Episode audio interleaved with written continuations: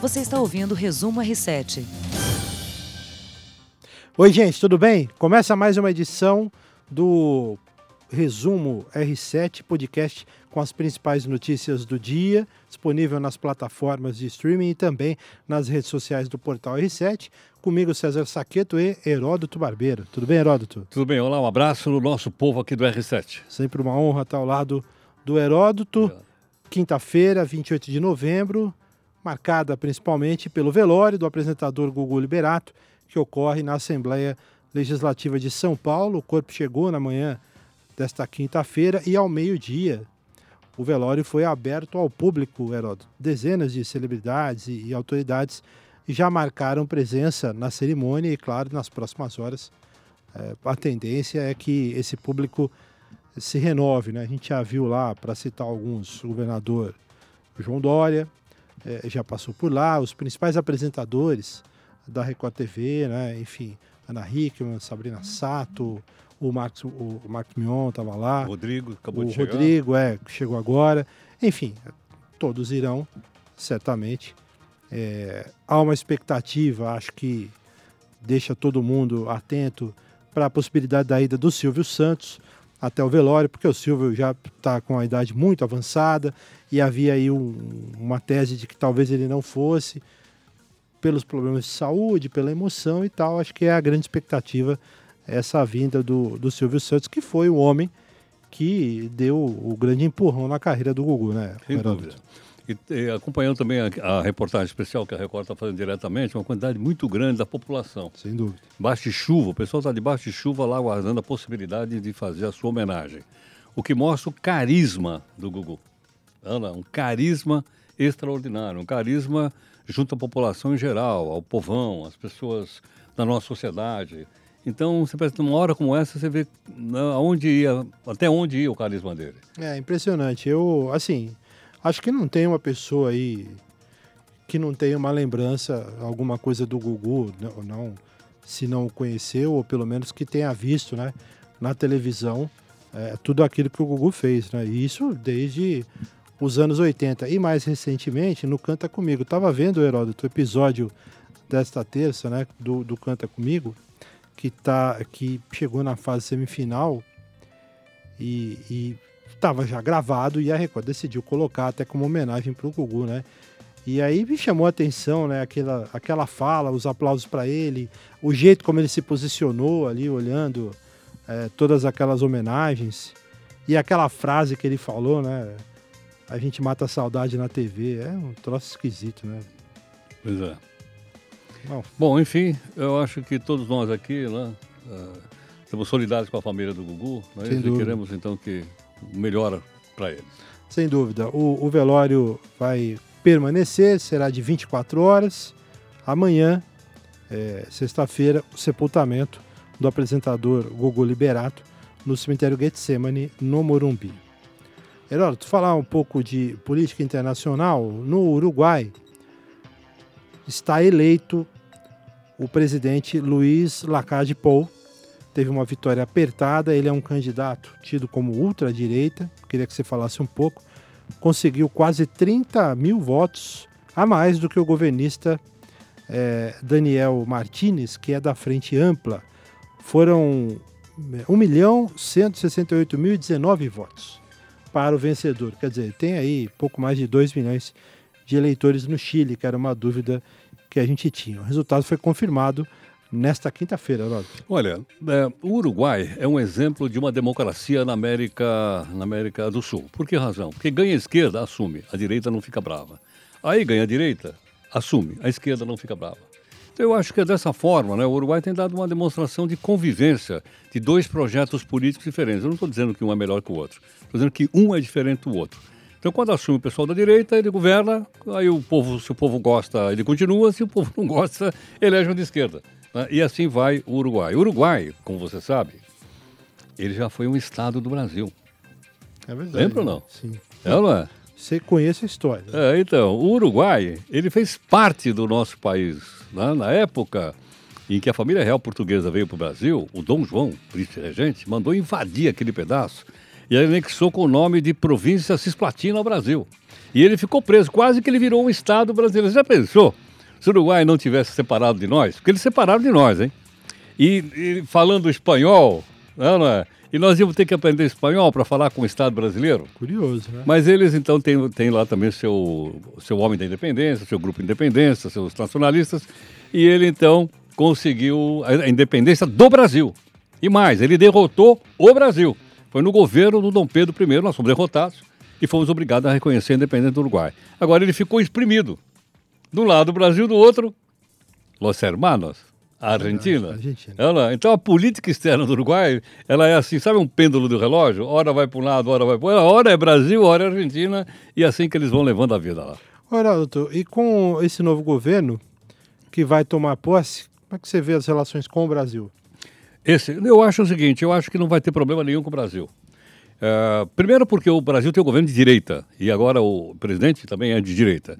Aliás, eu acho que é, é, o relacionamento entre países não tem que ter esquerda e direita, tem que ter interesse, pô.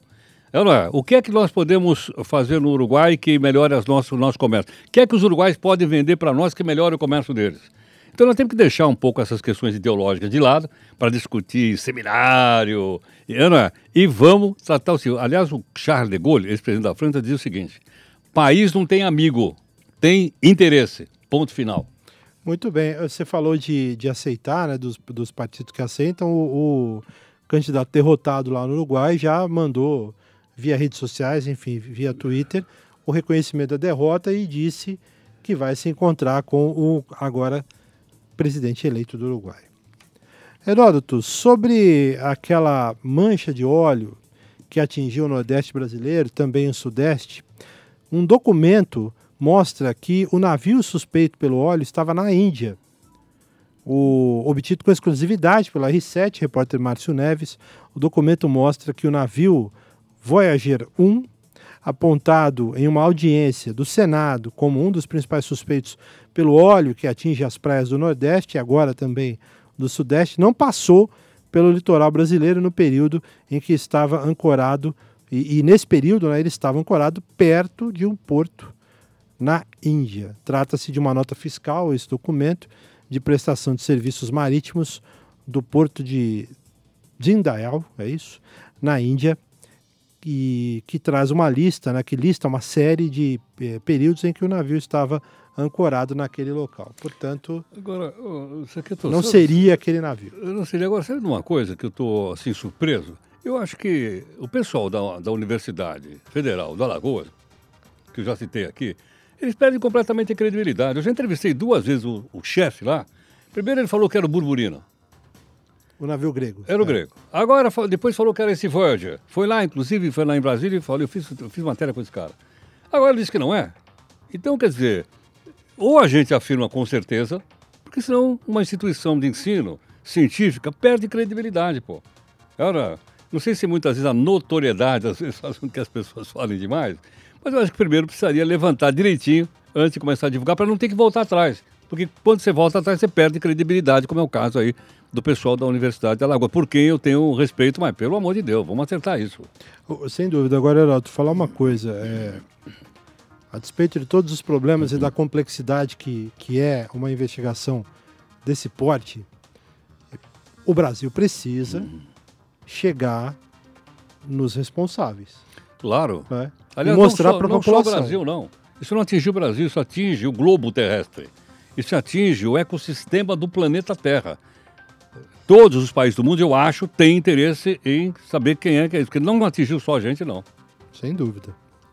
Olha, é, uma curiosidade desta quinta-feira, o Facebook e o Instagram passaram por instabilidade Usuários enfrentaram dificuldades para acessar o perfil e fazer postagens. As empresas investigam as duas, né, o motivo da falha em suas plataformas. O R7 entrou em contato com o Facebook e recebeu o seguinte posicionamento: Estamos cientes que algumas pessoas estão tendo problemas para acessar a família de apps do Facebook.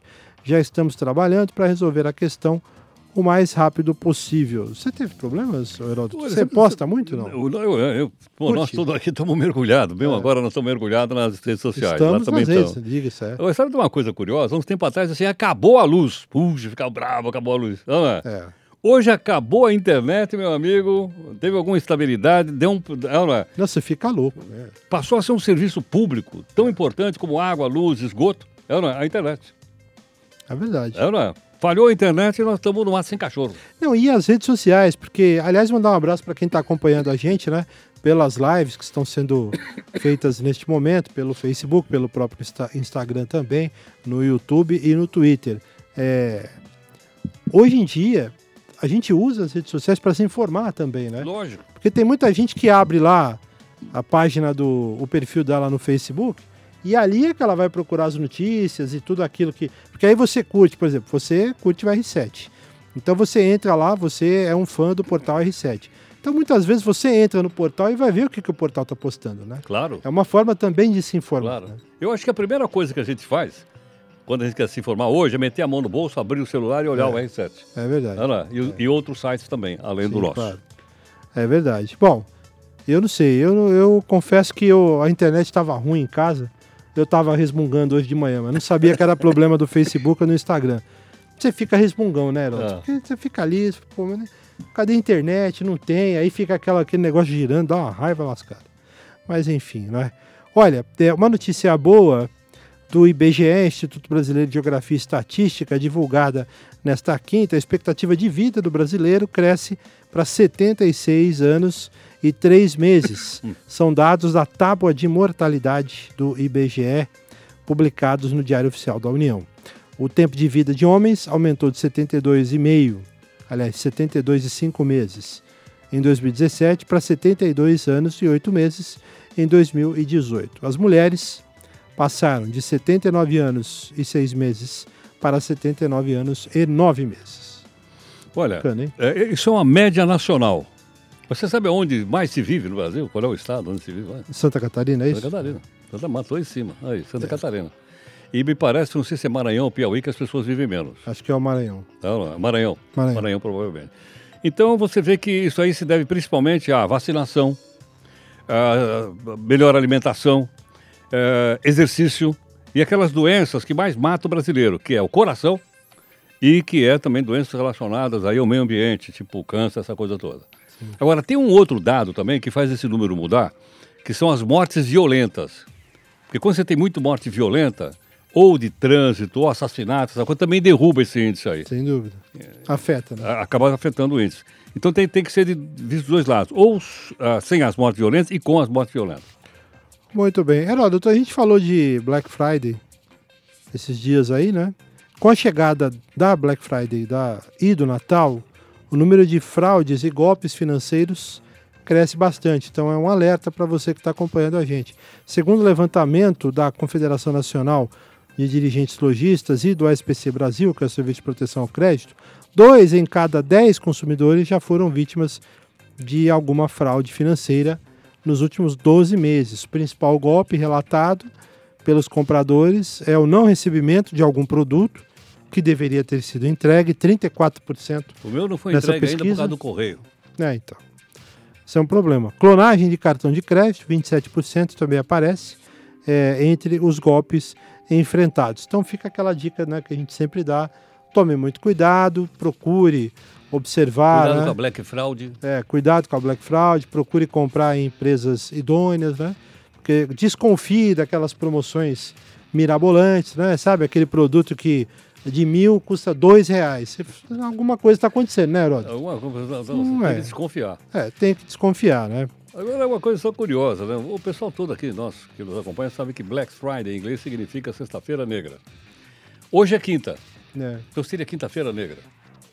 seria. Seria uma Black Thursday. É. O que que é quinta-feira negra? É um fato da história dos Estados Unidos, quando a Bolsa de Valores de Nova York quebrou em 1929 e a economia do país simplesmente parou. Na chamada Quinta-feira Negra. Você tem uma ideia? Na quinta-feira a Bolsa de Nova York fechou. Na sexta, 5 mil pequenos blancos americanos quebraram. E foi uma crise que atingiu inclusive aqui o nosso país em 1930, 31, acabou com a economia brasileira também, porque eles eram os nossos grandes compradores de café e de repente nós não temos dinheiro para comprar café mais. E nós tivemos que pegar parte da nossa produção de café, colocar no navio, ir no alto mar e jogar o café no mar. Impressionante. Só para você ter uma ideia, só fazendo relação, então, entre uma quinta-feira e uma sexta, coisa para jogar a conversa fora. Está fazendo 90 anos, né? O, a crise americana, né? A quinta-feira negra, 1929. Estamos em 2019. O tempo está estourando aqui, mas eu queria pedir um, um espaço para falar um pouco de futebol. É, duas notícias aqui. Primeiro, dança das cadeiras. Ih. Mais um técnico caiu Ih. no Brasileirão, o Adilson Batista, que estava no Ceará. É o vigésimo técnico. O Adilson não aguentou a goleada sofrida pelo time cearense no Maracanã diante do Flamengo, já campeão, 4 a 1 de virada. É difícil, né? Pegar o Flamengo também. Oh, nesse momento. É, técnico, não, é? então, é, não é brincadeira. Oh, pegar o Flamengo, meu, depois de dois títulos, os caras estão. Olha lá. É. Queria aproveitar esse gancho dos treinadores para dar uma notícia triste: o, a morte do Cilinho, ex-treinador de futebol, que ficou muito marcado, é, principalmente por um trabalho que ele fez no São Paulo entre 85 e, e 87. É, também passou com sucesso pela Portuguesa, chegou a treinar o Corinthians, o Santos é, e muitos times do interior, a Ponte Preta várias vezes. É, o Cilinho morreu com 80 anos de idade em Campinas e é um dos nomes importantes do futebol brasileiro também, não é, Herói? Sem dúvidas. Marcou e, época. E, é, marcou época, porque às vezes a gente esquece, mas ele é um dos grandes, né? É. Técnicos que passaram pelo país. Um cara respeitável. Muito. É, não é? Muito. Isso é que é bacana, um cara respeitável. Muito. O Cilinho, é claro, o São Paulo tem uma lista de técnicos aí maravilhosa, né? E assim, é, os São Paulinos mais novos talvez não se lembrem, os pais deles devem contar essa história. Teve depois o mestre Tele Santana, o Murici, fez um sucesso, mas o Cilinho tem a parte Agora dele. Agora o Tele também, hein? É. é um ícone, né? Não, o Tele é um ícone, sem dúvida. É, mas eu eu lembro muito, eu não sou São Paulino, mas eu lembro muito do, do São Paulo dos Menudos, né? Eu era adolescente, via jogar e achava um time fantástico. Achava eu, essa é uma discussão que, né, de torcedor, que era até melhor que o time do Tele, que o, que, que o Tele armou para ser campeão mundial no São Paulo. É, é verdade. É era verdade. um time que jogava mais bola. Mas, enfim. Gente, só para terminar, viu, Heródoto? O seu, o seu Corinthians ontem fez 3 a 0 contra a poderosa, no Havaí. É. Contra a poderosa equipe do Havaí. Não, vai ter 3 a 0 Ganhou o jogo. Precisava ganhar. Vamos ganhar o jogo do Havaí, meu. O Havaí está é. rebaixado, não está rebaixado? Tá. Então aí, ó. Se não tiver, já está quase. O... Mas o Corinthians fez três gols, hein? Oh, Tinha muito vida. corintiano aí reda... pela redação aí, louco da vida. Gritando, é campeão, é, é campeão. Exatamente. Também, na quarta, tivemos o, a vitória do Atlético Paranaense sobre o Grêmio, 2 a 0 Bahia e Atlético Mineiro empataram em 1 a 1 O Inter perdeu do Goiás em casa, 2 a 1 A Chape, já rebaixada, perdeu para o Botafogo, 1 a 0 E nesta quinta-feira teremos complemento dessa rodada, 35 com Fluminense e Palmeiras no Rio, Fortaleza e Santos no Ceará e São Paulo e Vasco da Gama aqui em São Paulo, no Morumbi. Heródoto, e aí? Com o campeão já, né? Já, tudo de, praticamente definido, algumas campeão. coisinhas e tal. Mas é a, a, só uma coisa, luta pelo rebaixamento também, o, o, o Cruzeiro pegando CSA, vai ser bravo, viu? É. é não, não tá muito fácil não, ainda tem coisas a definir. Obrigado, Heródoto. Obrigado. Mais uma vez, gente, um grande abraço e até a próxima. Você ouviu Resumo R7.